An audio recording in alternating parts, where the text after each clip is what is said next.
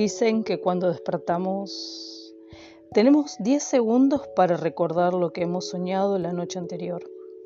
Con los ojos cerrados recibimos mensajes de la oscuridad, intentamos atrapar imágenes fragmentarias y descubrir qué sucede en nuestra mente y qué dirá el yo del sueño al yo en la vigilia. Durante un tiempo intenté rescatar mis sueños relatándoselos a un pequeño magnetofón que mantenía junto a mi almohada. No dio resultado.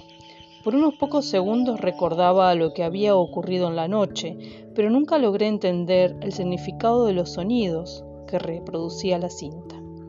Tan solo oía una extraña voz de ultratumba que mascullaba, vieja y sepulcral como la puerta de una cripta.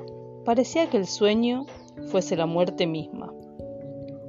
Un lápiz y un papel dieron mejor resultado, y cuando logré no escribir una línea sobre otra, comencé a entenderme del ir y venir de esa parte de mí mismo que nunca duerme.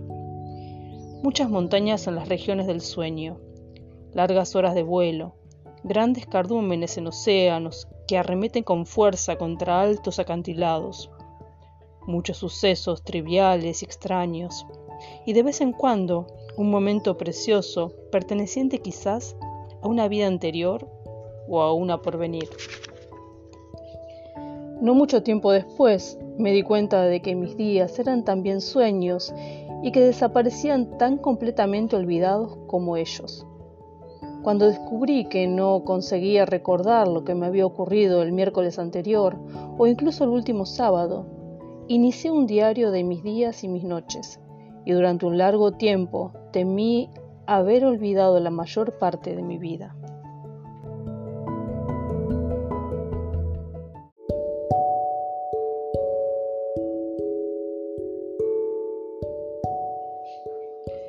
Pero cuando reuní varias cajas de manuscritos y seleccioné mis historias favoritas de entre los mejores de los últimos 15 años, para formar este libro, me encontré con que, después de todo, no era mucho lo que había olvidado.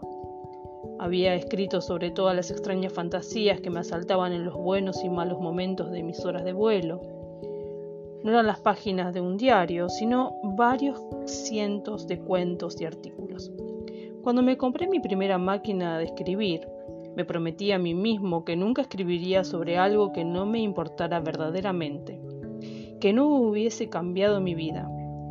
He estado muy cerca de cumplir esa promesa.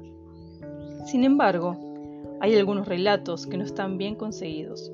Tengo que lanzar el lápiz al otro extremo de la habitación para impedirme volver a escribir. Algo les ocurre a las gaviotas y nunca he escuchado el viento.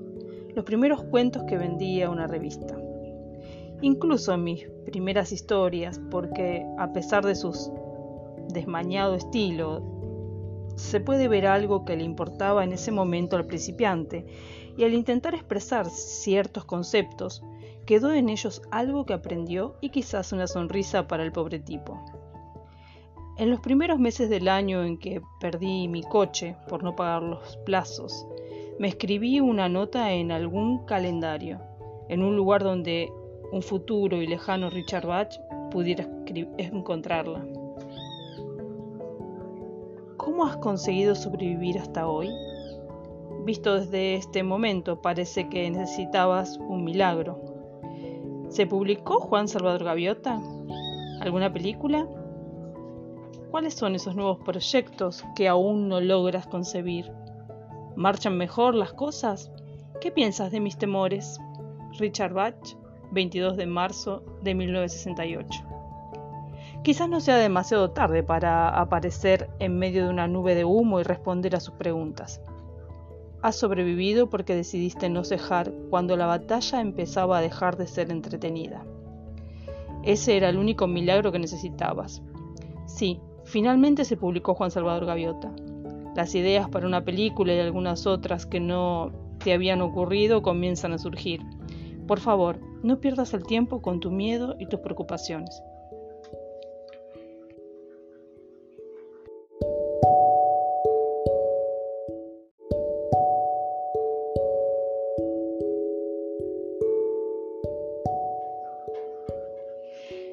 En sus apariciones, los ángeles siempre dicen cosas así. No te inquietes, no temas, todo se va a solucionar. Probablemente mi yo de entonces hubiese mirado ceñudo al yo de ahora y espetado. Para ti es muy fácil decirlo, pero se me está acabando la comida y no tengo un centavo desde el martes. Aunque quizá no lo hiciera, él era una persona confiada y optimista, hasta cierto punto. Si le digo que cambie ciertas palabras y algunos párrafos, que elimine esto y agregue esto otro, me va a pedir por favor que desaparezca, que vuelva al futuro, que él sabe muy bien cómo expresar lo que quiere decir.